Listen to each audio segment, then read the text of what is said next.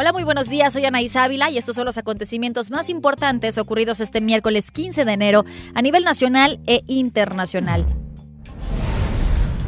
La Organización Mundial de la Salud confirmó la presencia de un nuevo coronavirus en China, una enfermedad respiratoria que causa desde un simple resfriado común hasta padecimientos más graves como el síndrome respiratorio del Medio Oriente y el síndrome respiratorio agudo severo, que pueden ocasionar incluso la muerte.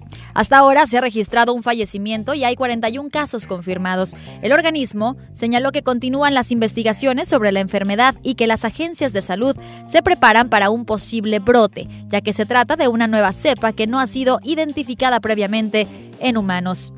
Algunos síntomas de esta enfermedad son fiebre, dificultades respiratorias e inflamación en los pulmones. En Coahuila, un juez dictó prisión preventiva a José Ángel N., abuelo del menor de 11 años que ingresó armado al Colegio Cervantes de Torreón, en donde disparó contra su maestra quitándole la vida y dejó a otras seis personas heridas. El acusado fue trasladado al penal de esa ciudad y fijó como plazo el próximo domingo para que la defensa aporte las pruebas y se determine si es vinculado a proceso o no. Un juez de control de Guajuapan de León, Oaxaca, libró una orden de aprehensión en contra del exdiputado del PRI, Antonio Vera Carrizal, señalado como presunto autor intelectual del ataque con ácido a la saxofonista María Elena Ríos en septiembre pasado.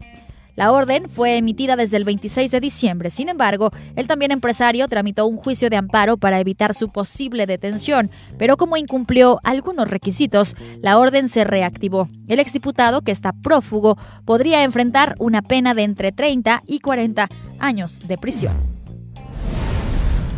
En la Ciudad de México se inauguró la exposición Arte y Colores, en donde diversos grupos étnicos y culturales ponen a la venta sus artesanías. La muestra estará abierta hasta el 31 de enero en la sede de la Secretaría de Turismo Federal. Quienes asistan podrán adquirir productos textiles, cerámica, juguetes, joyería, papel picado y madera, entre otros.